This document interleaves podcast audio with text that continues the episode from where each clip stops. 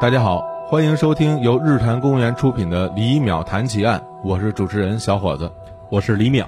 从今天开始，我们将要讲述西伯利亚狼人连环杀人案。我是主持人小伙子。我是李淼。我们接下来将要讲述这起案件呢，是在俄罗斯的这个犯罪史上有史以来最恐怖的一起案件。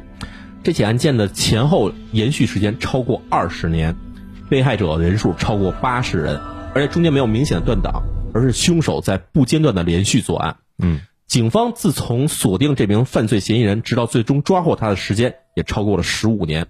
而这名凶手更加厉害的是，他具有过目不忘的图形化记忆，在被抓获之后，即使是几十年前所做下的老案，他也可以丝毫不差的说出抛尸地点，甚至可以将警方带到他丢弃凶器的准确地点。哇，那这听起来是异于常人。对，而且在审讯之中啊，因为这名凶手他所供认的这个人数实在过于巨大，对，一度超过了当时在俄罗斯连环杀人案中排名第一的安德烈·切卡提洛。嗯，所以警方会觉得他是在吹牛。的确过于惊人了，八十多人的受害者。对，嗯因为从来没有人做过这么多的罪行，而且更重要的是，他还能够藏身于普通民众之中，达到十几年时间，警方从未发现过他。嗯，所以开始的时候，警方是持怀疑态度，但是在之后，凶手带领这警方前往实地调查之中啊，随着一具一具尸骨的被发现，让警方开始意识到了眼前这个普普通通的男人，却是俄罗斯犯罪史上最为邪恶的恶魔。为了让各位听众能够体会到这起案件的扑朔迷离，以及警方在破案时的束手无策，所以我们在这里先不提他的名字，而是从这起案件的开头讲起。好，那么这起案件是发生在什么年代的事情？是在这个九十年代的中后期，也就是从历史上来说是在苏联解体之后的一段时间里面。嗯，对，一九九四年十一月，在西伯利亚地区的安加尔斯克，一具尸体沉尸路旁。在天寒地冻的这个西伯利亚哈，十一月的时候其实早已经入冬了。的确，对，偶尔也会有一些醉汉啊，喝多了以后就冻死街头，这其实在当地来说并不是什么少见的事情。对，然然而路人发现尸体以后呢，就通知了警察。警察赶到现场以后，发现这个事情不是很简单。首先，这具尸体是一具年轻女尸，年龄呢只有大约二十出头。尸体的头部呢遭到了锐利器物的多次劈砍，甚至已经看不出原先的长相了。而尸体身上穿的这个裙子和衣服啊，都已经被扯烂。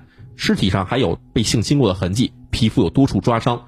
尸体的两只手紧紧的抠在雪地里，那他当时的那个身体姿态是仰卧的还是俯卧的？是仰卧的，是仰卧的。仰卧的。啊所以从他这个手指深深的抠进雪地里，可以看出受害者在死前遭到了非常严重的伤害。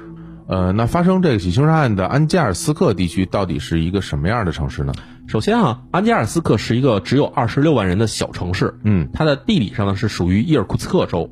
伊尔库茨克呢其实是位于这个连接中俄两国的这个中俄铁路桥的中段一个非常大的一个城市。哦对哦，，然后安加尔斯克呢其实位于这个伊尔库茨克市的往南四十公里左右的位置上，嗯，然后地点在这个贝加尔湖湖畔。哦，那应该是属于这个亚洲境内了。对，没错。啊然后它距离这个我们北边这个蒙古人民共和国的边境也非常的近。嗯，它历史上曾经是一个以工业为主的城镇。二战时候呢，这个苏军俘虏的这个德军战俘啊，都被发往此地参加了这个劳动建设。哦，然而在之后进入这新时代以后，中国铁路桥建设过程中呢，却把这个城市绕开了。所以这个小城市啊，并不位于主要的铁路干道之上。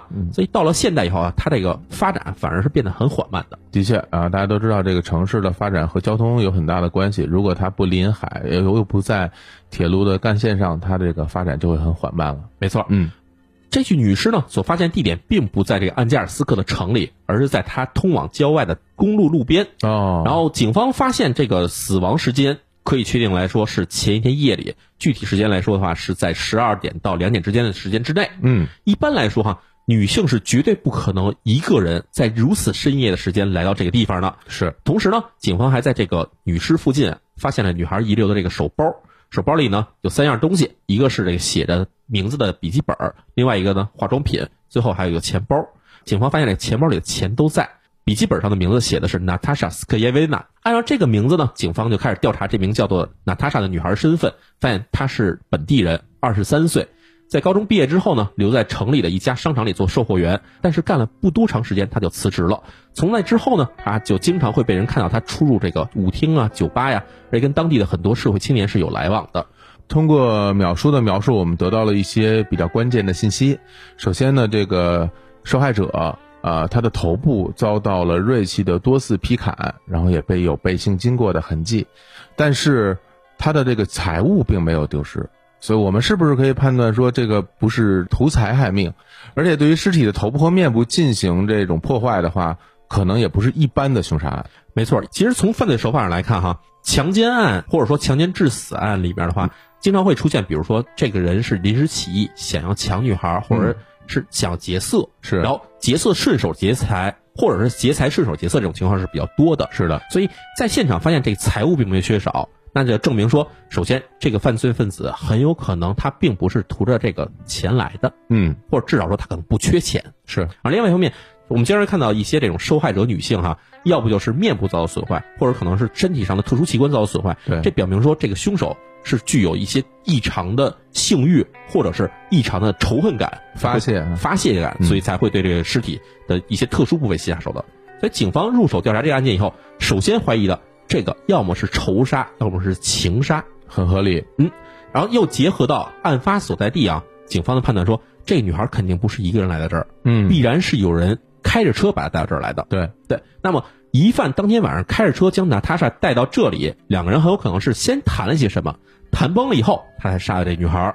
于是警察马上就想说，先去调查女孩身边的这个社会关系，经常出入的场所的一些人。没错，所以我们之前提到的跟这女孩交往比较多的这些社会青年，当天就被警察全部控制住了。警察要要求他们，你们赶快交代，前一天晚上你们都干了什么？嗯，这些青年回忆啊，说前一天晚上他们一直在一家酒吧里喝酒聊天就没出门，然后之后大家就自己各自散了回家了，也没见着这个叫娜塔莎女孩。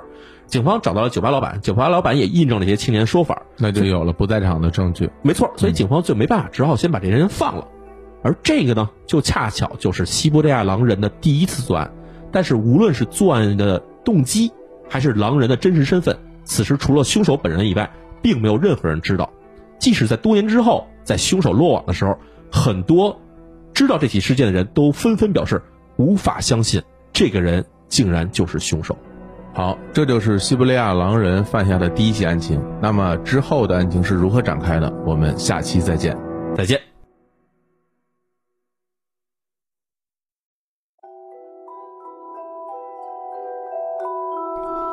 大家好，欢迎收听由日坛公园出品的《李淼谈奇案》，我是主持人小伙子，我是李淼。上期节目我们讲到西伯利亚狼人犯下了他第一起的案件，那么本期节目我们听淼叔继续讲述。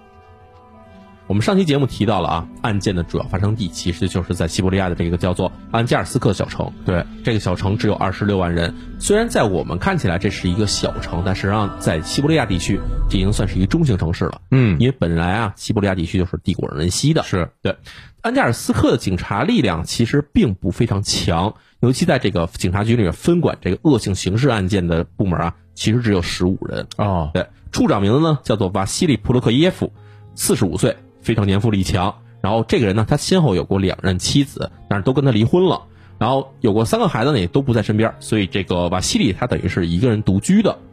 瓦西里长得是一表人才，仪表堂堂，所以在当地警察局里也被大家认为啊，是这安加尔斯克警察局下一任局长的最佳人选。嗯，在他的指定之下呢，四名警官成立了一个调查专案组，带头的人呢，行动队长叫做吉利申口，四十一岁，这个人呢，他这个长得是非常魁梧的一个俄罗斯大汉。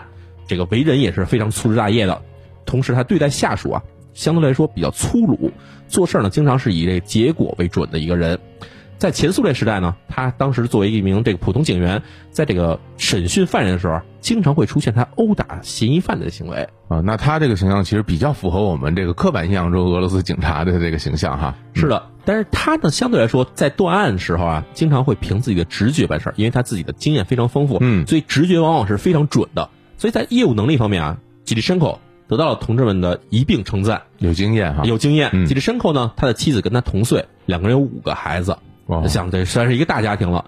然后同时呢，吉利申口作为警察，他的这个收入并不很高，所以家里的这个生活啊，过得算是比较穷困的一个人。嗯，而且也因为他自己啊挣不来太多钱，然后又经常加班，所以这个吉利申口跟自己妻子之间的争吵也是不断的，两个人关系并不是非常好。嗯嗯，然后在吉利申口的牵头之下呢，下面还有三名警员。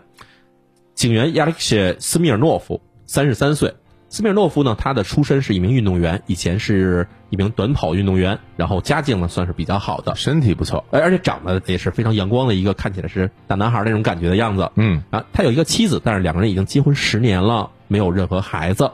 斯米尔诺夫啊，因为长得帅，所以非常受这个女孩的喜欢，而且他自己啊，似乎也不怎么拒绝去跟这些女孩见面啊、约会这些事情，比较风流的一个哎，人，比较风流。嗯。所以在这警察局里啊，时不时的会传出一些这个斯米尔诺夫有关的一些这个桃色新闻。生活作风啊有一些不检点。呃，但是我们知道，其实毕竟这俄罗斯的民风是比较开放的，嗯所以大家觉得还画一画没什么大问题的感觉。然后第二名警探呢，名字叫米哈伊尔·波普科夫，三十岁。这个人呢，他的一个身材啊中等，但是比较健壮，热爱运动，长相呢算是一个不算太帅的一个人，比较普通，但是呢脸上经常有笑容，大家管他叫做微笑的米夏。嗯对他跟妻子啊结婚六年，关系也非常好，而且两个人有一个四岁的女儿。最后一名警员呢是一名年轻人，二十岁，名字叫做尼古拉切卡耶夫。这个人呢，他其实刚刚从警校毕业以后，就从这个伊尔库茨克派到了此地，已经过去了两年时间了，啊家还在伊尔库茨克。他经常在自己休假的时候是往返于这个安加尔斯克和伊尔库茨克之间。切卡耶夫呢，似乎有一名正在交往女朋友，但是其实警察局里人啊，谁也都没见过这个女孩儿。然后平常这个切卡耶夫也显得比较神秘，经常在自己的笔记本上写写画画，但是他从来不给别人看自己的本上的东西写的是什么。哎，那这个就是这个针对这起案件的专案组的组成。对，嗯，在其牲口牵头之下，四个人小组啊，就在这个安加尔斯克负责调查这起谋杀案，嗯所以这案卷卷宗啊，就很快交到他们的手上。首先拿到呢是这个法医的鉴定结果，嗯鉴定结果里显示凶器啊是斧子，哦，就砍头然后砍脸的那个凶器是斧子对啊，，但是在现场警察勘查发现没有找到这把斧子，嗯同时在现场呢并没有发现任何这个抵抗和打斗的痕迹，哦所以从这点来判断哈、警方认为凶手很有可能在到达此地之前已经将这个受害人制服了，比如说把他打晕了或者灌醉了，然后再带到这儿来。啊，那或者其实也可能是熟人作案。没错，这两个人认识，所以是和平的来到此地的。是的嗯对。然后这样呢，为了发现可能的犯罪嫌疑人啊，专案小组当时通知巡警说，从今天开始加强对夜间出城的车辆的盘查。我要看，比如说晚上正好有车出去的话，车上正好看见有一男一女或者一名男人，你就把他拦下来，来盘查两个人的关系，来问问他们到底是干嘛去的。结果就在这样，警方采取的措施之下，过了一个月，又一起凶杀案在这个小城安加尔斯克发生了。哇，死者是一名三十四岁的女性，名叫卡尔波娃。尽管她登记的职业信息啊是这无业，但其实大家都知道她是一名妓女。嗯她还有一名六岁的儿子。卡尔波娃在死时候呢，全身赤裸，身上有大量被砍伤的痕迹，死因是窒息而死，颈部有明显的勒痕，然后身上的伤痕呢，最后被证明是匕首划伤所致。哦，那这两起案件其实看起来作案手段啊，还包括这个凶器都不太一样啊。没错，第一起其实是用斧子严重伤害了头部，才导致的死亡。嗯而这一起是窒息死亡。是，对，同时第一起尸体衣服被撕开，身上有抓痕，而这起呢是全身赤裸。所以经过解剖发现呢，这个死者体内啊含有相当大量的酒精，哦，然后他们就开始调查说这酒是哪儿来的。于是到了卡尔波娃经常出现的这条街上，他们找了这个当地人去问说，当天晚上有没有人见过他？这时候有一名酒吧老板站出来说，这个女孩好像昨天晚上在我这个店里喝酒来着。继续调查呢，他们发现，确实在这酒吧里的一些客人反映，当天晚上这卡尔波娃好像是挣了一笔大钱，然后所以显得心情很高兴。他到了店里呢，就连喝了好几大杯伏特加。喝完之后，别的人说，那咱们一起喝酒跳舞吧。那他说说不行，我得回家，因为我这儿子在家等着我给他讲故事哄他睡觉呢。于是，在晚上十点左右的时候呢，他就离开了酒吧。在那之后，再也没有人见过他了。对，就是出现了目击证人的证词。对，然后警方调查这个卡尔波娃失踪的这个酒吧到他这个尸体发现地之间距离有二十公里，在十二月份的西伯利亚，大家知道这个天寒地冻啊，嗯没有人能够走二十公里，嗯，所以警方确定这个犯罪分子肯定是有车的。于是呢，警方想起来之前不是让这巡警去调查这出城方向的一些车吗？他们就找到了一个当时值班的这名巡警说，昨天晚上发现没发现可疑的车辆？出城的。哎，对，然后巡警说没有什么异常，我们昨天晚上首先出城的车不多，我们全拦下来了，一一盘查，什么异常都没发现。这时候专案组就开始怀疑了，说，难道说凶手啊，他没有走这个惯常的公路出城，而是绕小道出去以后，然后就抛尸在公路路边吗？躲开了这个警方盘查是对吧？，嗯或者说，难道说这起案件跟上一起案件其实没有什么联系？可能是其他城市来的人做这起案件呢？因为确实像我们刚才分析的来说，这个凶器是不一样的，尸体状态也都不一样。嗯所以专案组其实当时也是有很多争论的。首先啊，行动队长纪律深刻，他才提出来说，说这很有可能是巡警在撒谎，因为天气冷了，巡警说不定就找哪儿猫起来了，或者找哪儿喝酒去了，所以他们根本就完全的是玩忽职守。哦，就等于他没查，但是他愣说自己查了。纪律深刻说，我太了解巡警这帮人了，一个比一个懒。嗯然后，但是呢，斯皮尔诺夫说啊，这个很有可能跟我们上一起案件之间没什么关系，就是一起单独的凶杀案。既然这个死者是一名妓女，那我们找找这个嫖客，应该也就能找着线索嗯啊。这时候高夫说呀、说这个女人当时已经要回家了，所以她不可能在路上还要去接客，这样的话就不可能被这个嫖客带到哪儿去杀死。这个有道理啊。，所以很有可能是他以前一些老客人跟他有一些纠葛，有一些纠缠。当天晚上遇到了他，于是两个人争论起来，甚至最后可能这名老客人呢就把妓女杀害了。嗯所以这样的话，无论怎么去分析，最后结论都是落到说，很有可能这些嫖客里边是存在着这个犯罪嫌疑人的踪迹的。于是呢，从这天开始，专案组就开始把这个调查方向对准了这个经常往来于这条街里的这些老面孔、熟悉的面孔。嗯，结果开始调查之后，过了半个月，又有一名妓女遇害了。哎呦，第三起，第三起案件发生的时候呢，当时已经接近了快到年底的时间了啊。知道年底的时候，首先这天会越来越冷，同时这个人手里的钱也不太多了，所以其实当时这个晚上出现这条街上的这些嫖客的人数啊，已经减少了非常多了。这名被害女性啊，当天晚上一直没有接到客人，所以她就最后跟这同伴聊了几句，就开始往家走。而在路上呢，她找了一家小酒馆停下来，去喝了几杯酒。后来警方从这小酒馆的老板嘴里知道了，这女孩来这儿的时候，就是简单喝了一两杯酒，然后就马上匆匆忙忙就走了。但是尸体被发现的这个位置啊，并不是之前经常出现尸体的这条公路路边，而是在这个安加尔斯克通往伊尔库茨克之间的这条主要干道上的路边的树林里头。嗯，这条路上其实平常那个车流啊算比较多的，主干道嘛，啊，因为它连接了这个大城市和这个卫星城市之间嘛。是，而且尤其这个实习警员切卡耶夫啊，他因为家就在伊尔库茨克，所以当天晚上他正好开车从这条路准备要回到伊尔库茨克家里。好，听到这里呢，已经发生了三起凶杀案了。那么这三起凶杀案之间，其实共通点都是这个女性受害者，而且他们都经历过性侵，但是受害者遇害的方式、凶器和抛尸地点都不一样。那么这三起案件是否是同一人所为？他们之间又有什么样的关联？我们下期再讲。再见。再见。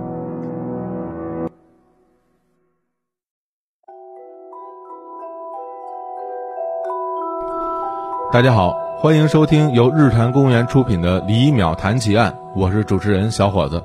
我是李淼。上期节目我们讲到，在安加尔斯克通往伊尔库茨克之间的公路路边的树林中，发现了第三个遇害者的尸体。那么这具尸体是什么样子的？我们请淼叔继续讲述。这具尸体呢，首先她是一个穿着这个皮大衣和裙子的女性，嗯皮大衣被掀开，然后裙子和里面衣物呢被从正前面撕开。嗯尸体身上有强奸的痕迹，然后死因呢是头部被钝器击伤。从头骨的破裂程度来看，哈，杀害他的这名凶手的力气相当大。凶器呢，最后被确认为啊是羊角锤，在尸体上有几处开放型的伤口，深达胸腔。啊，最后被鉴定啊是这个拿着锐利的器物劈砍所致。从这地面上的积雪显示呢，这个两个人呢当时是走到树林里，没有这个凶手拖拽着另外一个人那种痕迹。再相比起来，看起来这两个人进入树林的时候还是比较和平的。但是呢，之后离开这树林的脚印和这进入树林脚印里面，能显示出来进去的时候两个人，出来的时候是一个人的感觉。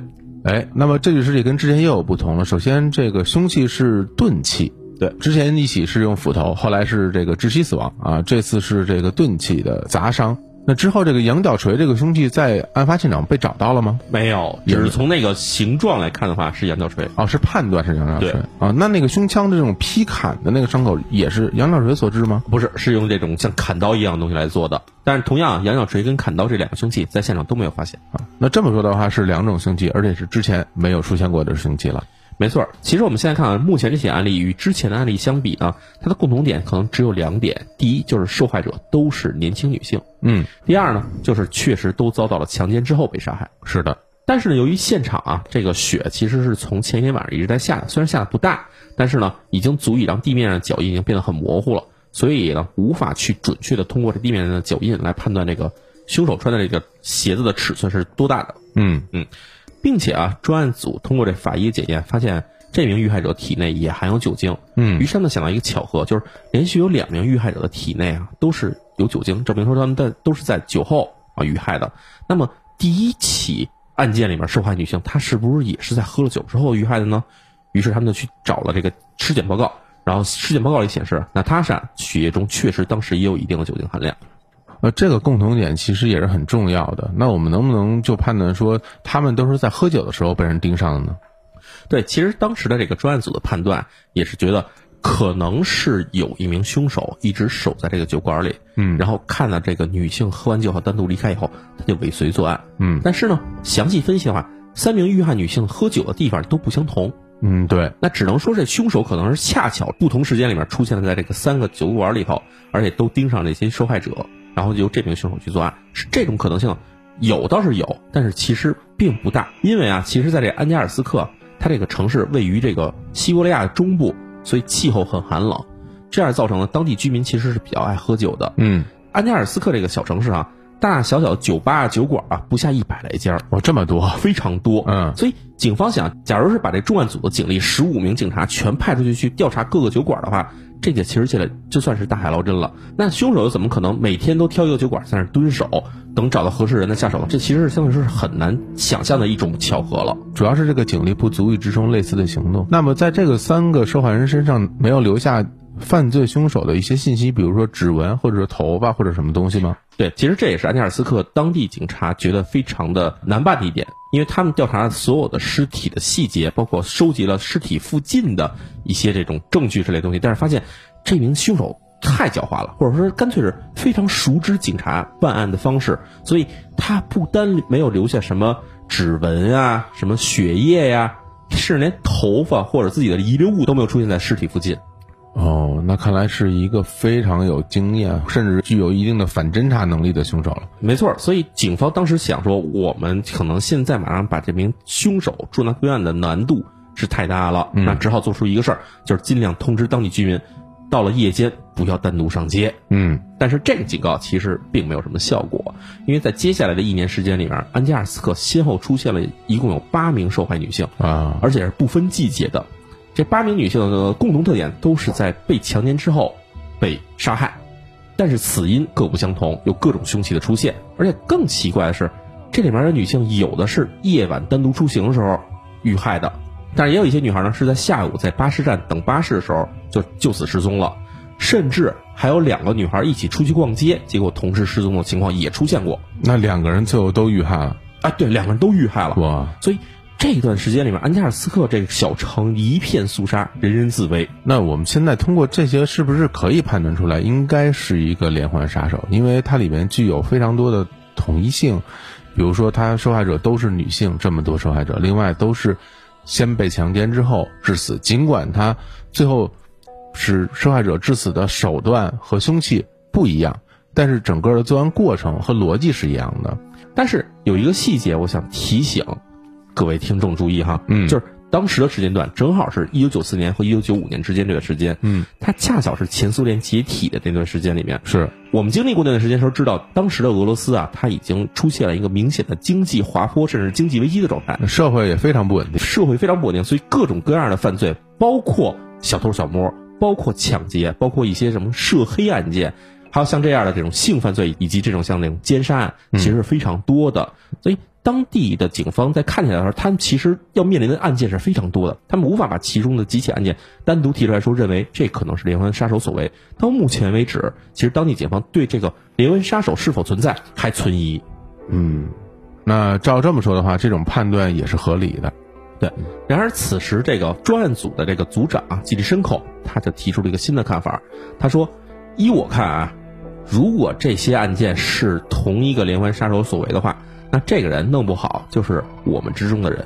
那他的意思是，他怀疑是警察队伍里人所为吗？没错，基里申科就是这个意思。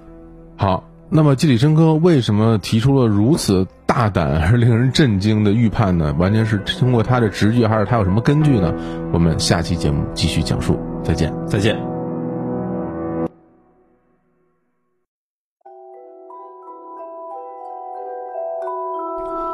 大家好，欢迎收听由日坛公园出品的《李淼谈奇案》，我是主持人小伙子。我是李淼。上期节目我们讲到，专案组的组长季里申科提出了一个大胆的想法，他说，如果这个杀手是个连环杀手的话，那这个人弄不好就是我们警察队伍之中的人。那么他是因为什么理由做出如下判断的呢？季里申科他说这个结论其实只是出自于他多年办案的一种直觉，嗯，但是他也有根据，他提出了三点：第一，这名凶手每次都能够不留下任何打斗痕迹，甚至不惊动任何人，就让被害人女性上他的车，嗯那么这就很奇怪，因为我们知道，其实所有单独行动，尤其是夜间自己单独出行女性的这个戒备心是非常强的。的确，你要说是熟人作案的话，那他也不可能跟这三个人都认识，说明他是一个被人信任的形象，至少。第二呢，就是当时在安加尔斯克通往郊外的各大公路的这个出口啊，都已经设卡，而且有这个巡逻盘查的，但是这名凶手始终没有出现过。那么，假如说这名凶手是一名警察的话，那显然巡警是不会去盘查警察的。就算盘查到了，因为他的身份，你也不会去怀疑他。没错，这的确也是合理的判断。是，嗯。第三点就是，即使在这警方已经发布了这个警告通知以后，凶杀案还是层出不穷。我们知道，其实警方一旦通知当地市民以后，市民肯定在出行的时候心里会有一分小心。而假如说这名真凶他的身份是警察的话，那么他只要出现在这些女孩面前的话，就算女孩之前是如何小心防范，看到他以后也就会马上放下自己的戒心。哦，那他这几个理由，我觉得倒是站得住脚。但是有没有可能性，这个人他仅仅是打扮成警察的样子呢？所以这两种可能性都存在，要么他是真警察，嗯要么他是伪装成警察的。对，所以作为这个调查组长的这基利申克呢，他其实他是不太愿意怀疑说这是一名真警察所干的事儿。那可以理解。对，因为毕竟自己身边天天朝夕相处的同事里面竟然有一个杀人狂，他是很难去想这个事情的。而且其他这个专案组的成员，像什么斯米尔诺夫这些人，他们也提出说，这想法实在太过激了。毕竟他们这个警察局里边人，大家其实相处时间都不短了。对，所以他觉得说你怀疑身边同事吧，不如咱们先去想想，是不是有人装成警察去做这事儿呢？于是这专案组的先说，咱们先去调查一下，是不是有假警察吧。好，那那个时候像俄罗斯啊，那个当时的状况，这个假警察这种事件有没有过呢？其实非常多，因为我们上一集其实也提到过，说俄罗斯在那段时间里面是经济崩溃的一段时间里面，嗯所以在社会上的失业人口增多的时候呢，犯罪率肯定会上升，尤其像这种诈骗呀、偷窃呀、抢劫这种案件，肯定会增长最快。嗯这样的话，在俄罗斯当时各地其实都发现了有这种假装警察然后实施诈骗的这种情况出现，所以这样的话呢，安加尔斯克也就对这些事情采取了一些措施。嗯首先呢，安加尔斯克警察局就加强了警用制服、警徽和警用设备管理。第一点提出来就是说，警察因为他们那制服有时候会可能会旧了或者坏了，嗯那么你在更换新的警察的制服的时候，一定要用以前的旧制服去来换它，哦，不可能直接发给你一套新的。嗯，明白。然后第二呢，就是你的警徽，还有警用器材，比如说警棍啊，或者说带有警徽的一些这种装备什么的。假如是丢失了，必须登记在册，谁丢了，在哪儿丢了，丢了什么东西都要登记好。对吧？等于说他们防止这个旧警服这个流通到这个社会中，而且那个时候这个俄罗斯的轻工业其实没有那么发达，像这种大家想象说，哎，我能不能到市场上买一套假警服这种情况，其实是不太能常见到的。所以安加尔斯克警察局想的方法是，先通过控制这些物品的来源的源头，把源头掐住的话，后面我们再去筛查这种假警察，可能就会做得更简单一点儿。嗯那这样的话呢，在安加尔斯克加紧排查假警察的这个过程中，没想到杀人案再次出现了。啊，而这起杀案的出现呢，马上就让之前这个调查组组长吉里申科做的那个大胆的推测，立刻得到了印证。啊，这是怎么回事？这是第一起出现的，在这个西伯利亚狼人所做的案子里面有幸存者的案子。我这太重要了。哎，这个受害者名字呢叫做斯特芬拉娜，十七岁的一名女孩，当时还在上高中。嗯她当天晚上从这朋友家聚会以后回家，结果走在路上的时候，突然有一辆警车就停在她的身边了。哦，然后警车停住以后呢，车里警察就问她说：“说你这么晚还在街上走，你不知道这附近不安全啊？”嗯然后女孩就突然想起来啊，好像有一些传闻说这个好像最近有一些案件什么的，他也不是很了解，但是想啊觉得有点害怕。哦哦，那看来当局把这个杀人的这案件也没有进行大众的传播。没有，他们只是说最近这个晚上不安全，嗯别单独上街，但是为了防止民众感到恐慌，是并没有宣传这些事情。嗯虽然那这名警察呢，当时就说说这么着，你上我车来，我带你一段，给你送回家得了。哎然后这女孩就上了车，上车以后呢，这个车就按照女孩指的方向呢，就往这女孩家的方向开去了。啊，送回家，送回家去啊，对，但是当时这个天啊很冷，嗯车里呢比较热，比较暖和，所以这女孩一会儿就睡着了。哦，结果等她醒过来的时候，她发现这车停的位置不是他们家，而是一片树林之中。这时候呢，那名警察突然就走下车来，然后走到她身边，把她从这车里蹬了出来，然后再拿一车门去撞她的头。哎呀，哎，这女孩当时想，哎，不行，我要逃命。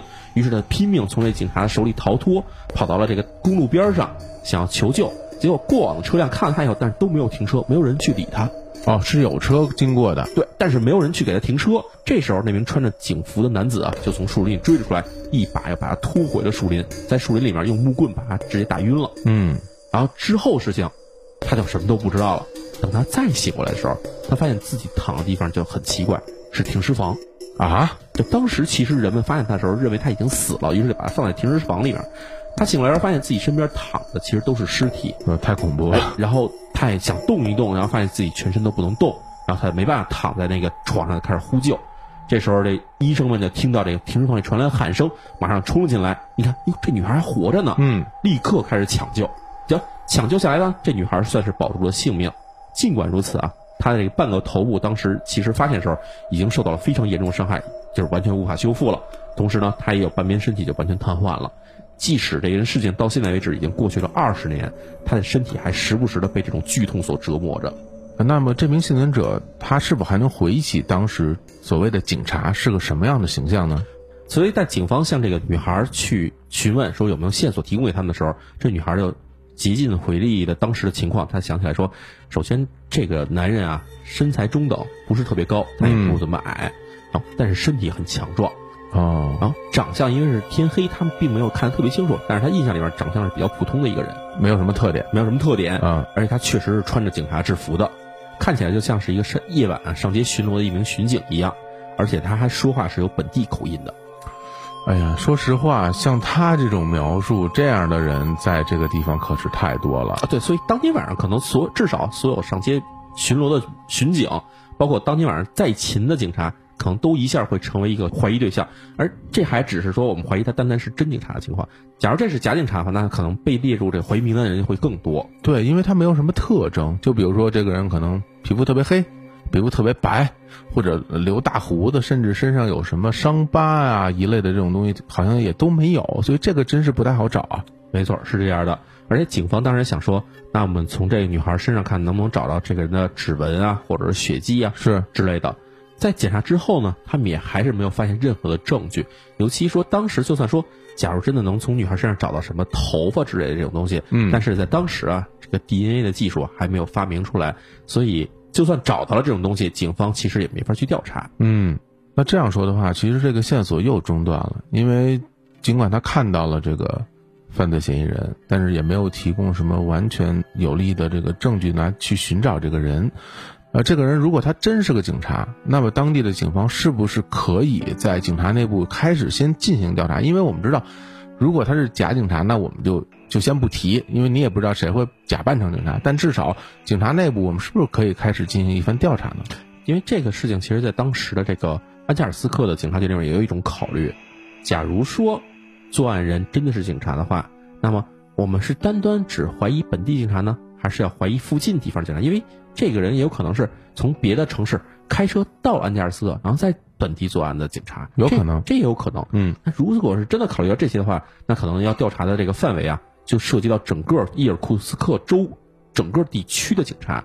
且不说这样调查到底会牵扯到多少人进来，嗯，然后也不考虑说警察在接受调查的时候会不会有这种抵触情绪。假如说这个消息啊，一旦泄露到警察局之外的范围里面的话，被媒体爆出来的话，那么当时肯定会引起社会骚乱，居民们肯定会觉得警察里面是有内鬼的，警察不值得信任。所以，为了防止这种骚乱，当时的这个安加尔斯克警察局当时想说，我们是不是对警察系统的调查还是先暂缓一下，先别进行这一步了。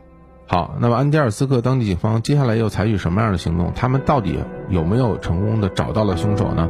我们下期继续讲述，再见。再见。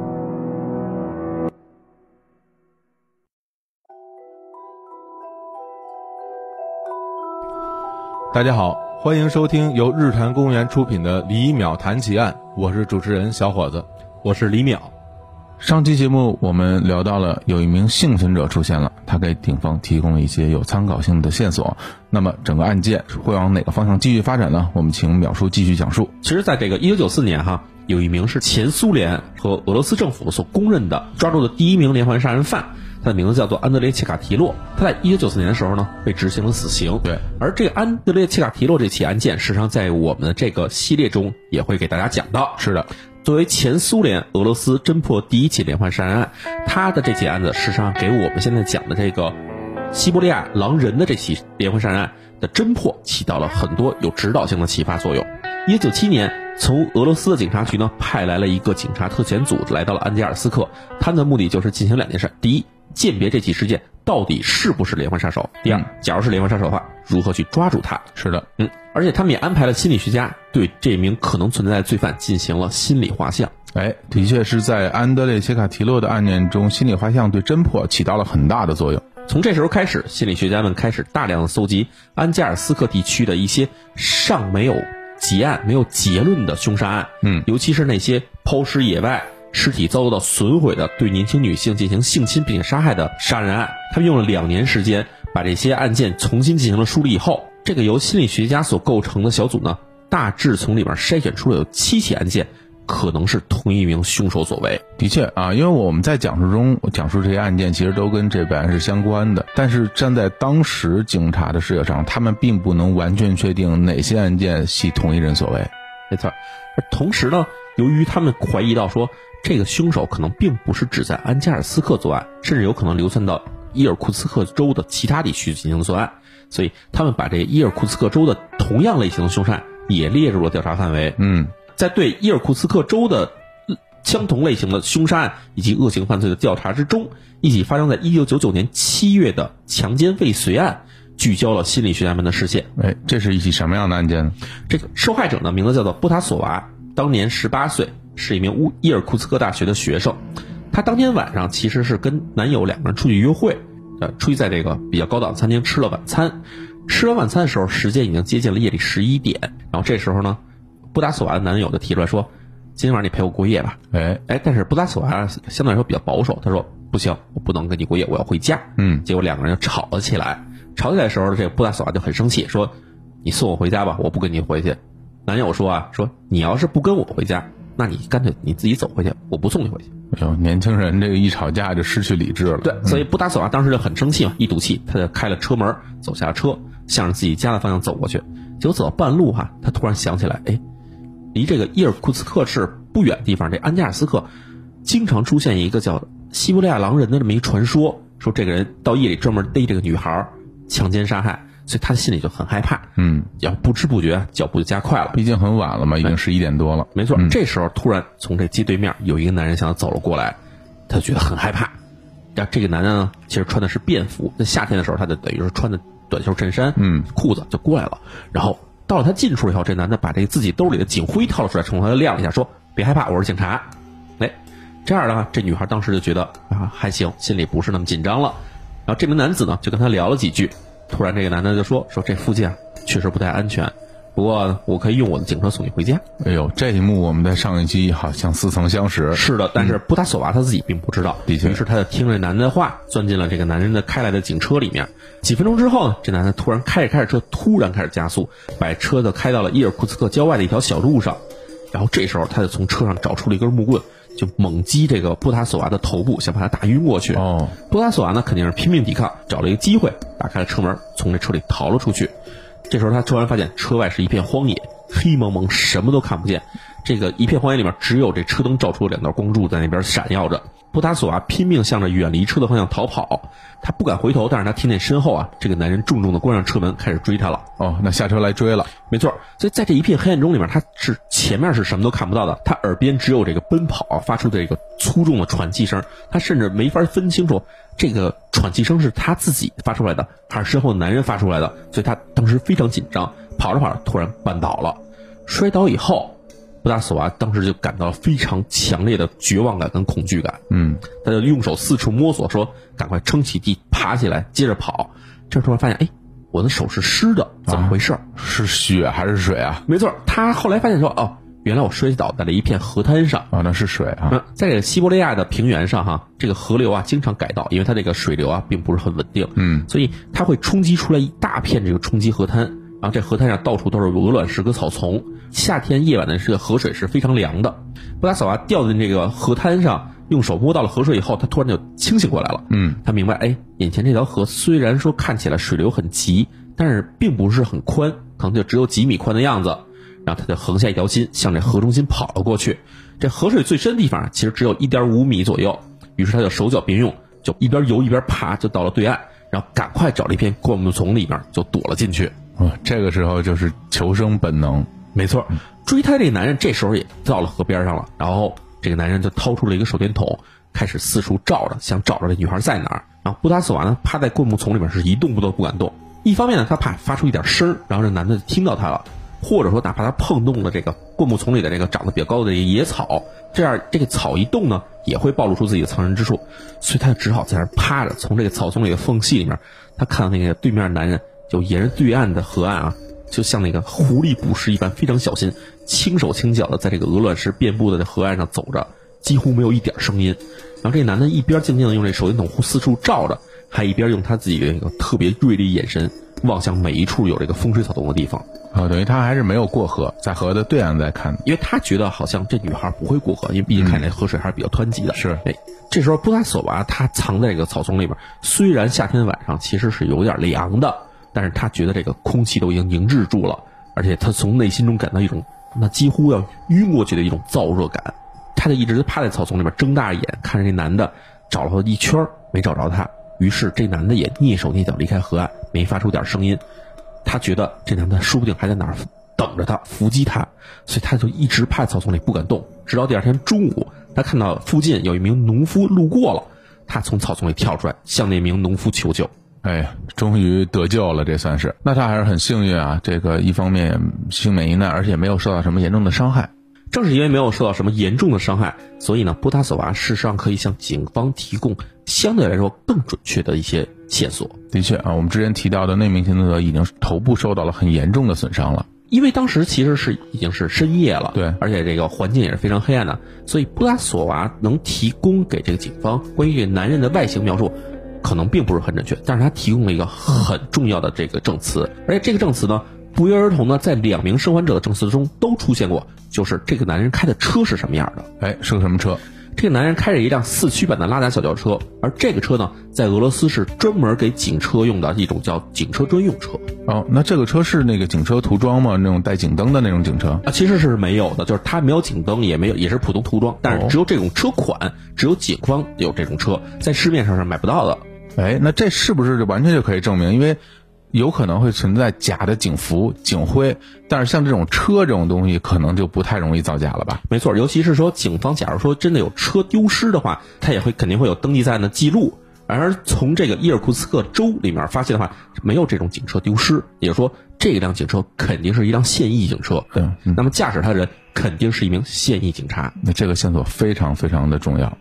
那么，针对警察这条线，我们先暂且按下不表。我们再说一下心理画像小组那边得出的结论。嗯，在二零零二年，心理画像小组的心理学家们呢，根据总共他们筛选出来的一共十二起案件的特征，总结出了两个结论。第一结论就是西伯利亚狼人这个传说是真实存在的，确实是有这么一名连环杀人犯。哦，是同一人所为，没错。第二呢，就是关于这名凶手的心理画像，结论是：第一，凶手是中年男性，而且是有家庭的；第二。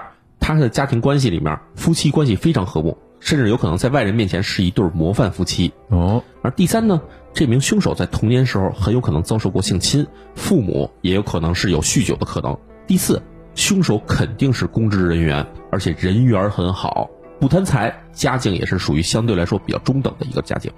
哦，如果按照这个心理学家给出的心理画像。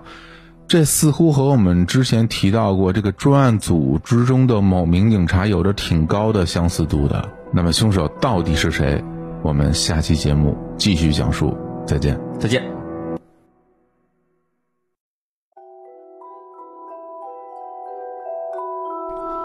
大家好，欢迎收听由日坛公园出品的《李淼谈奇案》，我是主持人小伙子，我是李淼。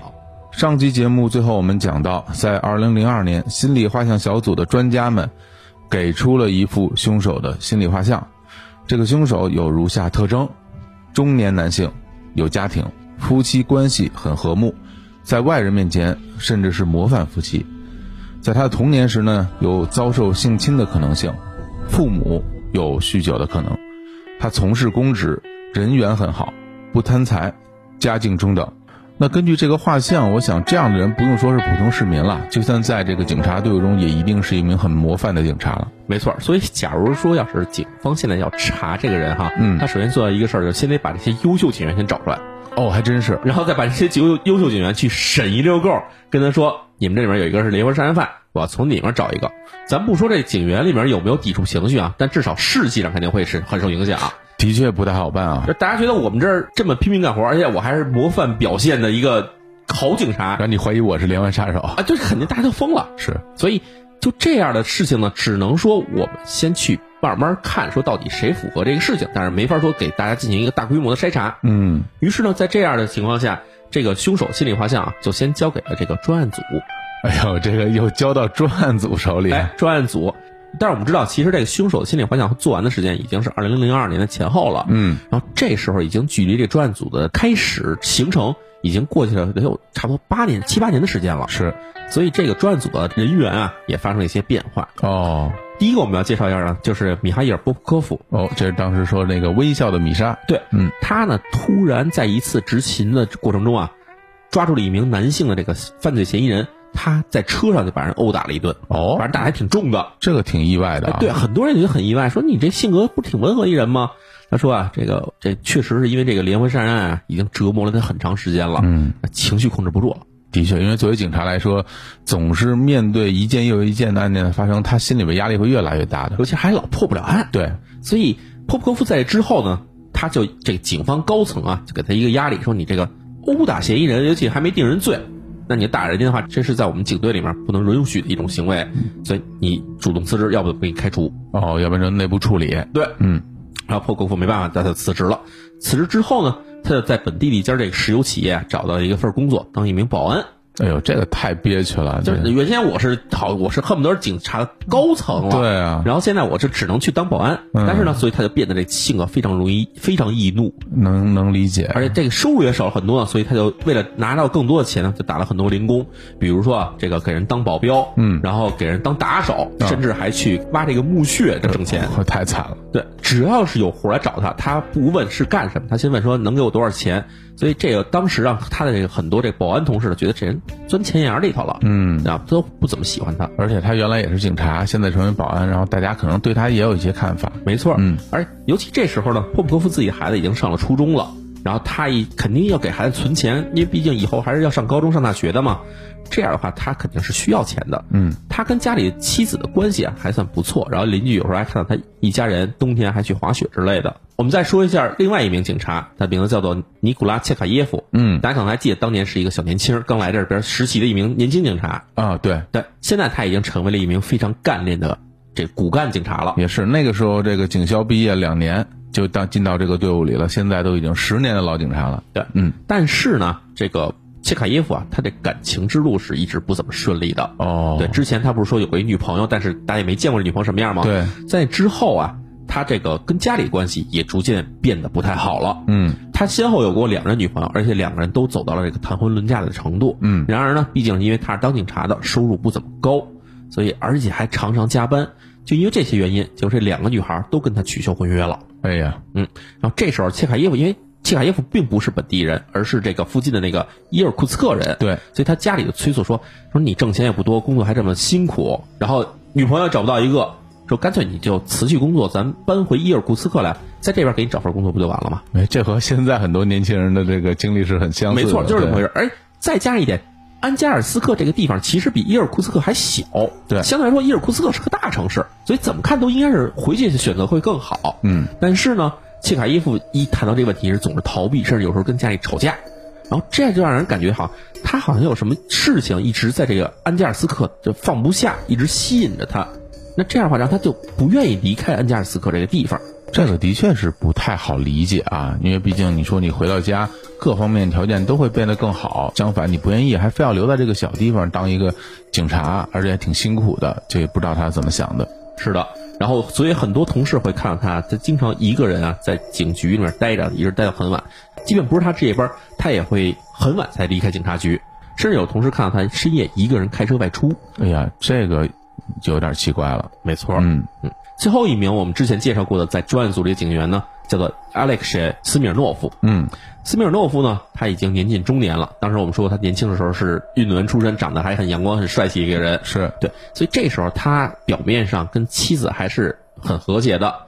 但是私底下有很多人传言说，这个斯米尔诺夫这个人做事儿啊有点油滑，他经常从这个职务之便里吃点黑钱。哦，哎，让我们其实听说过一些俄罗斯警察什么收受贿赂这种事情，所以他吃了黑钱以后呢，还在外面包养了情人。呃，那这个行为有点不端了。没错。然后在这个波普科夫辞去工作离开这个警察局以后呢，作为他的老搭档啊，斯米尔诺夫好像是感到非常的不满。大家经常可以听到啊，他在工作过程中啊，经常有一些抱怨。而有时候还会喝得非常醉，醉醺醺的来上班。我这俄罗斯警察呀，真是啊！对，然后有一名新同事来这个来这个这个警察局呢，就作为新同事很好奇嘛，就找到这专案组说：“我想打听一下这个西伯利亚狼人的这个案情是怎么回事。”结果没想到啊，这个斯米尔诺夫勃然大怒，控制不了自己情绪，就当场就打了这名新同事。哎呀，而且斯米尔诺夫呢，在他自己的私生活里面，其实还是有很多谜的。有很多人会反映说，他这个看到夜里头啊，斯米诺夫出入一些这个酒吧夜店，然后甚至跟街上这些妓女都混得挺熟的。对，以上呢就是我们其实从一开始就知道这个专案组成立以来到目前为止的主要三名成员的现状。嗯嗯，此时呢，距离这个凶手的最终落网其实还有大约十年的时间。但是在这里，我们可以给大家透露一个信息。上面说这三个人里面有一个人就是真正的真凶，他就是西伯利亚狼人。好，那么真凶究竟是谁？我们下期继续，再见，再见。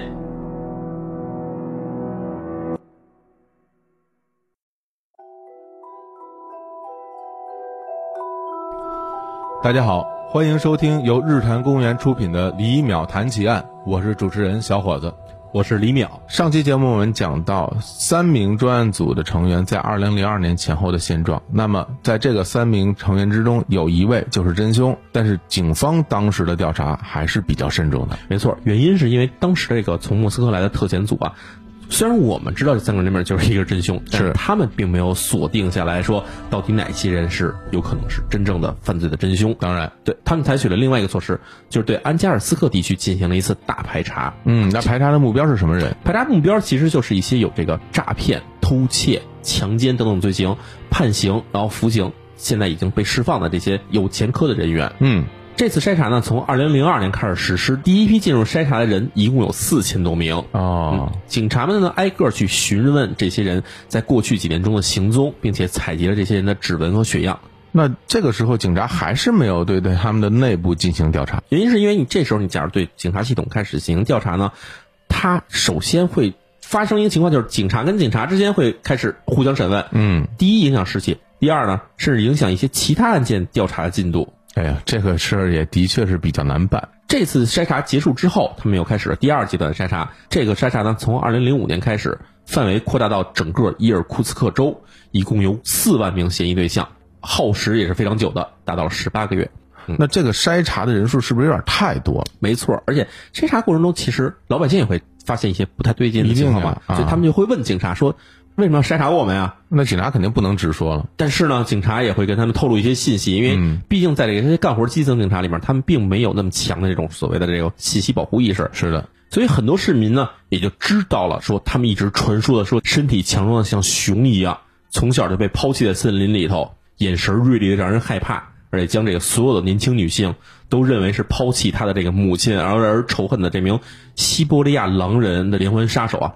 竟然真实存在哇！那这个一定会让民众的情绪非常的紧张，而且要引起一定的恐慌了。对，其实，在恐慌之外，民众甚至变得有点愤怒了，因为他觉得这事儿已经过去了，得有这么多年，十几年时间了。对，到现在警方还没抓住这人，然后你还查我们，所以呢，当地民众开始想啊，说，假如警方抓不着他们，那我们干脆我们也来吧。哎呦，自救了！哎，所以这个恐慌情绪就让这帮民众啊。开始纷纷的对警方举报，他们身边觉得哪个人很可疑，他们就向警方去举报。哦，哎，尤其是这个之前我们讲过，有两名幸存者，他们的这些证言被警方披露以后，媒体进行了大肆的报道，结果民众得知了一信息说。凶手竟然有可能是警察，哎呦，这个太可怕了！所以给这个警察办案，无论是这个真实的工作压力还是心理压力的增加非常多。而在这个最开始的这个专案组成员里面，哈，组长季里申口，这时候呢他已经升任为副局长了。然后还有风流成性的这个斯米尔诺夫，以及这个性格越发阴暗的切卡耶夫，都先后成为了这个民众举报的对象。哇，这个时候如果再不进行警察内部的调查，可能真的有点无法交代了。没错。因为之前这个莫斯科的特检组呢进行筛查时候，已经从普通民众中呢找到了有五百八十七名存在作案可能的对象，嗯，所以这时候他们决定说，为了覆盖所有人群的调查，就开始对警察队伍进行了一次内部的调查。哎，终于开始了。到了二零零八年的时候，伊尔库茨克州的这个警察系统内部的筛查已经基本完成了，筛查对象呢包括所有现任警察，也包括了曾经在一九八零年到二零零八年期间。当过警察，但目前已经辞职或者退休了的前任警察。嗯，这一调查同样是由这个莫斯科派来的特遣组独立调查完成的，所以不受到任何当地警方的这个影响。哎，最后他们从这个当地的警察系统里面找到了二百一十八名潜在的怀疑对象。我这个也不少啊。没错，所以总共被列入怀疑范围的人数呢，达到了八百零五人。而这时候呢，时间已经到达了二零一二年的年初。哇，这个时间真是一晃，二零一二年。那到了二零一二年，当时俄罗斯警方的这个分析技术已经是现代技术了。其实当时已经出现了 DNA 分析技术，但是呢，在伊尔库茨克警方的这个 DNA 分析的手段哈，其实相对来说还不是那么现代，所以他们分析的速度啊是有点慢的。但是呢，这列入怀疑范围的人数呢已经有八百多人了。嗯，为了能快速进行筛查，所以他们先想了一个辙，先去验血型。那这个血型从哪儿来呀？事实上呢，是在这个两千年年年底的时候。安达尔斯克的警方呢，发现了两名女孩的尸体上出现了跟这女孩本身血型所不符的血迹。哦，哎，据分析啊，是当时这名凶手已经患上了性病，在这个性侵过程中啊，他出现了伤口破裂，所以就在女孩身上留下了一些血迹。哦，那这个是非常重要的证据，所以警方提取这些血迹一直保存至今。嗯，这样的话，终于有了用武之地。进行血型对比的时候呢，它不是单纯用这个 A 型、B 型、O 型这种简单的分类而对比的，他们事实上还结合了其他的血型分类，比如说用这个 Duffy 抗原等等的这种更复杂的这种血型抗原分类。那这会更准确吧？更准确，而事实上有更多的这种尺子来去衡量说。比如我们确定都是 A 型血，但是在 A 型血里还可以细分到底 A 型什么样的 A 型血哦，这是这么准确。所以这样的话就开始对八百多名的这个列入怀疑对象这些人里面的血型都一一进行比照。嗯，结论出来的时候，发现副局长基里申科和之前我们说到这个斯米尔诺夫两人首先被排除了，因为血型是不符的。哦，然而切卡耶夫他的血型却与这个样本是相符的，那就查查他。哎。大家知道，其实，在这个最开始的时候啊，切卡耶夫就有一个特点，他经常有一个小笔记本在上面，经常在上面写呀、画呀这些东西，但是从来不给别人看。于是，切卡耶夫在进入调查的时候，首先就要求说：“你把你那个笔记本先交出来，嗯，对吧？看看你上面写什么东西。”没错。所以切卡耶夫很不情愿，但是没办法嘛，为了证明自己的清白呢，再把这笔记本给交上去了。嗯嗯，在笔记本上呢，这个特遣队发现上面记录的是切卡耶夫在这些年里面。所观察到的身边同事和朋友的一些记录啊，他为什么要记录这些？对他把每个人的表情特征、情绪、动作都一一给进行了目录分类，而且还是有时候还会画一些这些人物的画像。那他如何解释这些东西？他解释说呢，说他在上学的时候学到啊，一般人这情绪和表情是有那个明显的一一对应关系的。你高兴的时候就是高兴表情，你这生气的时候就是生气表情。嗯，但是有一些人会伪装情绪、隐藏情绪，他控制自己的表情。那这时候的表情呢，其实是与你真实情绪所反映的表情是有一些细微差别的。他想说，通过自己的这些详细观察、长期的观察，来逐渐掌握，而且区别这里面的差别到底在哪里。嗯，从而在以后这个侦查和审讯之中的时候，看到对方的时候的这个表情，就能认清对方这个心理到底是怎么活动的。哦，那按照他这么说，还是为了工作需要来做的这些事情。没错。嗯，在这次血型筛查中呢，已经辞职的这个波普科夫，他的血型。也符合这个判断，哎，这个时候我们其实可以想到之前的那个凶手心理画像了。听到这里，切卡耶夫的血型是符合的，然后波普科夫的血型也是符合的。但是大家可以回忆一下，在二零零二年，专家组的那些心理医生给出的凶手心理画像，那我们可以发现那个心理画像其实是更接近波普科夫这个人的。我们回忆一下哈，里面内容写到说，首先他是中年，而且性格脾气很好，跟妻子关系也很和睦，啊，这些其实跟这个辞职之前的这个波普科夫是完全一模一样的。于是呢，特检组就迅速检查了一下他们之前的进行一次这个 DNA 取样，嗯，时间是在二零一二年的上半年时候进行的，范围呢是这个安达尔斯克地区所有的居民。他在检查时候恰好发现。里面没有波普科夫的取样啊，这是为什么？对他当时家人说啊，是波普科夫当时正在这远东地区做生意，不在家，所以对他取样就失败了。嗯，特检组呢又去翻阅了2005年进行的一次这个调查报告，这调查报告针对的是所有警察和警察家属，发现在这份报告里面显示的内容啊是未完成，原因是波普科夫当时恰好也不在家。哇，这两次检查他都不在家，这个看似偶然的缺席，我觉得已经证明了很大的问题了。感觉他似乎在主动的逃避什么事情的感觉。其实讲到现在，大家基本上心里有个判断了，波普科夫很可能就是这个真凶。那讲到这里，波普科夫作为真凶的身份已经露出水面。那下期节目我们来讲述波普科夫是如何被抓捕的。我们下期见，再见，再见。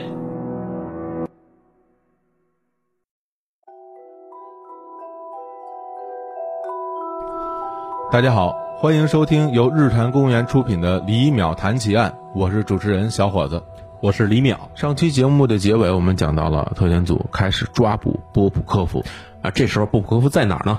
他其实当时在弗拉迪沃斯托克。哦，弗拉迪沃斯托克，也就是我们中国人口中常说的海参崴，对，啊是俄罗斯的远东地区，没错，呃，远东地区的最大都市嘛，对。然后按照这官方称呼呢，我们还是管它叫做弗拉迪沃斯托克了。是在他从警队辞职之后，过了几年呢，波普科夫其实干过很多职业，是干过保安，还当过保镖，之前说过，哎，对。但是到了二零零六年开始呢，他找到了一份新的营生，他开始频繁往来于这个伊尔库茨克和这个弗拉迪沃斯托克之间，开始做这种二手进口车的走私生意。哦，那大概是从中国进行进口这些走私车了。中国呀，还有像日本有很多这种淘汰了的二手车会从这边流入俄罗斯。嗯，而特遣组也发现呢，在这二零零二年年底到二零零五年初这段时间里面，虽然西伯利亚狼人的行动啊消失了一段时间，但是到了二零零五年年年底，也就是波普科夫开始做这进口车生意的时候，类似案件又开始在伊尔库茨克境内出现了。哎，这也对得上了。而且更重要一点是什么呢？特检组发现，在伊尔库茨克以东的铁路和公路沿线，一直延伸到中国东北边境的这个俄罗斯境内呢，在这一期间里面出现了一些未破解的杀人案。虽然当地觉得这些案件是单独发生的，没有上报，但是他们开始去审阅这些案卷的时候，发现好像与这个西伯利亚狼人的案情啊有一定关联，作案手法似乎有一些相似之处。哎，都有哪些相似之处呢？哎，在这些案件里面呢，被害者无一例外都是十七到四十五岁的女性。而且在死前都遭到了强奸，并且被用各种各样的凶器杀死，里面包括手斧、镰刀、螺丝刀、木棍和锤子。啊，那真的是很有可能是西伯利亚狼人所为。但是时间紧迫，特检组没有的时间去统计所有可能与此有关的是案件，而把抓捕波普科夫啊列为了最主要的目标。按照这个波普科夫的妻子介绍，他们就来到了弗拉迪沃斯托克，联系了当地警方，调取了这个城市的这个旅馆登记信息。嗯。意外的是，他们发现波普科夫此时并没有使用化名，而是用真实的姓名登记，所在地就是位于市中心的赤道酒店。警方赶到酒店，然后联系前台说：“我们想要见这名客人。”是，结果前台一查说，这名客人哈，他这个订房记录事实上是到后天才走的，没想到今天早上突然退房，而且叫了一辆出租车。去这个布格拉尼奇，哎，这个是不是打草惊蛇了？对，很有可能这时候布格夫已经觉察到了，他已经被这个警方在追查了。那这波格拉尼奇又是什么地方？波格拉尼奇这个小城啊，其实就位于中国和俄罗斯边境上，这边是布格拉尼奇，对面就是珲春。哦，那这要是到了中国境内，跨国抓捕可就是不行的了。没错，这个俄罗斯警察是在中国境内是没有执法权的。是的，所以一旦波普科夫跑到了中国境内，那么对他抓捕就等于宣告失败了。此时，莫斯科特遣组立刻打电话通知了布格拉尼奇的边防站，要求无论如何把波普科夫在边境上拦住。过了五个小时之后，米哈伊尔波波夫就在中俄边境被捕了。啊，终于被捕了。那被捕之后，要对他进行这个先做分析吧？对，所以他们先从布克夫身上提取了这 DNA 样本，嗯，然后去比照了之前他们从这个被害者尸体上提取的这个血液样本进行了比照以后，发现完全符合。哎，于是对于布格夫的审讯就立刻开始了。这时候呢，特检组特意安排了布格夫在这个专案组时候的老同事斯米尔诺夫和契卡伊夫去参加他的这个审讯。哎呀，那这个审讯是不是有点有点尴尬？有点尴尬啊！但是所以呢，布格夫在面对自己这两名老同事的时候呢，他也就卸下了一切伪装，他就说。对吧？咱们已经这么多年的共事的同事了，嗯，我也不跟你们绕圈子了。这样吧，我就把我干的事儿全跟你们交代，全说了。所以他从第一起案件开始就开始一件一件交代自己所犯下的这个强奸谋杀案。这个挺让人意外的，就是说一般的而言，这个犯罪者还是会抵抗一阵子以后，心理防线被攻破，他才会交代这个东西。但是布库这个人的确有点不寻常。没错，嗯，按照俄罗斯的法律流程，每一起由这个嫌疑案所交代的杀人案。都需要嫌疑犯本人前往现场进行指认，然后才能定罪。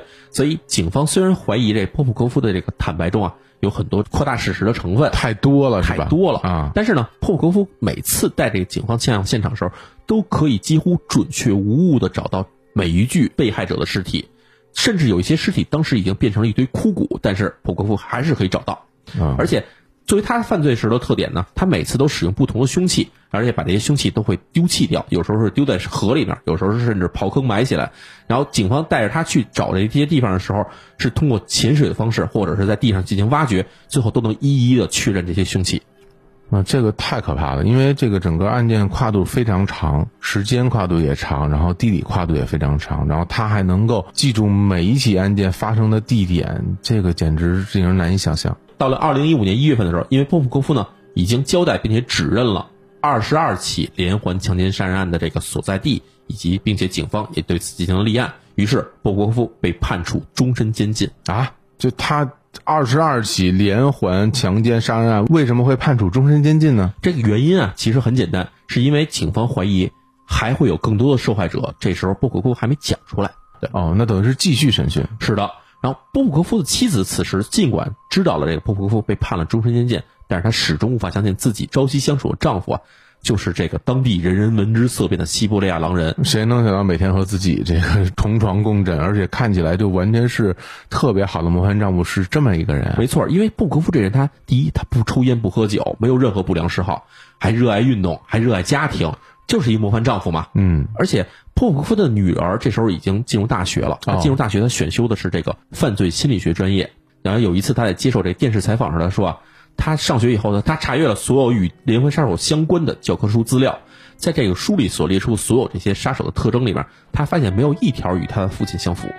哎呦，那我觉得他女儿这个整个的人生观、世界观都受到很大的打击。在这个波普科夫被判终身监禁之后呢，警方又开始进行了。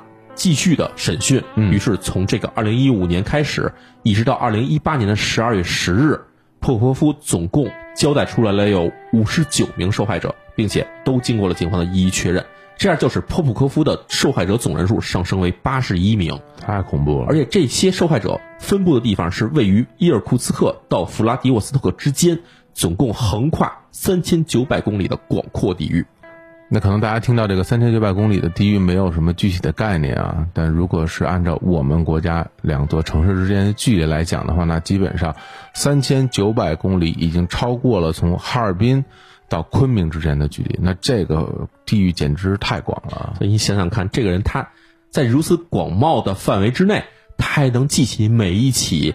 作案的细节，甚至是几十年前作案的细节，这个人的记忆力实在是非常的惊人，完全是令人毛骨悚然。那现在我就不得不问，就是他杀了这么多人，然后他到底是因为什么？他的作案动机是什么呢？实际上，关于他自己的作案动机呢，波普科夫其实从来没谈到过。就不说是吗？对，他就只谈案件的细节，但是从来不碰说自己为什么要去做这些事情，这个有点奇怪。对，这其实这是他自己的内心中，我相信是一个比较矛盾的地方。嗯，然而呢，我们知道之前其实是有很多心理专家为他做过了一个心理画像的，而这些专家得出的结论是说，他的犯罪动机很有可能来自于两个方面。哎，第一方面呢，是他童年时候遭受过这种喝醉酒的女性的虐待，甚至有可能遭到过性侵。哦，第二呢？是破格夫在似乎啊对这个妻子早年间的一次疑似出轨啊感到非常的不满，然然后，所以他虽然表面上原谅了他自己的妻子，但是内心中还是有存在着想要去报复那些行为举止非常轻浮的女性的想法。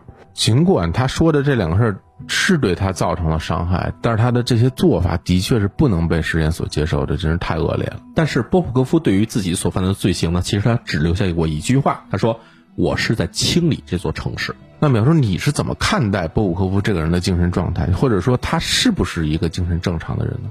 我相信，其实波普科夫在他自己的精神世界里面肯定是存在着异常的一部分的。嗯，但是到目前为止，波普科夫他所展现出来的精神状态实际上是完全自洽的。他甚至给你感觉出来，他是有一种过分的理性的。嗯，像不理性的人的话，事实上可能会做出一些事情以后，他会不记得，他会尝试忘却掉。但是对于布普科夫来说啊，他似乎每一起杀人案所犯下的这种罪行的时候。他都在像电影一样的把这些画面记在脑子里面，嗯，就这一方面让人觉得他理性有点可怕。然后同时发现他在被捕之后，他进行这些案件交代时候，实际上没有任何的阻碍。你问我，我就给你说出来了。对他说，好像似乎这个事情就无所谓，甚至我觉得他好像在等待这一天的到来，就是他有一种坦白的这种感觉。对对对，想要坦白的这种感觉。其实他，我觉得这个人很矛盾。你想，他他作案的过程之中，他用不停的更换凶器，然后也没留下各种指纹。其实他也是在回避被抓捕。与此同时呢，被抓住之后，他一点都没有抵抗，又直接把自己的一些罪行全部交代出来。所以，这个人的内心是很难被人理解的。而且有一点不可否认的是，波普科夫这个人啊，肯定是符合高智商犯罪的类型的。嗯，因为我们从他里边那些反侦查手段来说，或者说是像他听到一些风吹草动的时候，他刻意做出了去殴打犯罪嫌疑人，然后被辞退的这种行为来看的话，他似乎是在给自己能够远离这个调查中心的行为找到一种更合理的理由。他在犯下这些罪行的时候，我相信他肯定是有很长的一段时间是进行过规划，是。无数次的考虑过自己怎么能够让自己的犯罪变得更加不留痕迹，所以我觉得从这个犯罪历史上来讲的话，他的这个案例是值得被人们认真的去研究的。是的，到了二零一八年十二月十日时候，波普科夫被判处了第二个终身监禁。这个离咱们现在录这个节目的时间，其实也就是过去了短短半年时间不到而已。结果还是终身监禁，还是终身还等待他交代更多的罪行。因为其实距离这个波普科夫第二次被判处终身监禁之后。他目前为止，尽管他没有交代出更多的新的罪行，但是警方猜想还有更多的受害者还被他藏在心里没有说出来。即便如此，到目前为止，这交代出来的八十一名被害者已经让布科夫成为了世界连环杀手排行榜上的第四名。好，那到这里，西伯利亚狼人米哈伊尔·波普科夫的连环杀人案到此告一段落了。感谢大家的收听，我们再见，再见。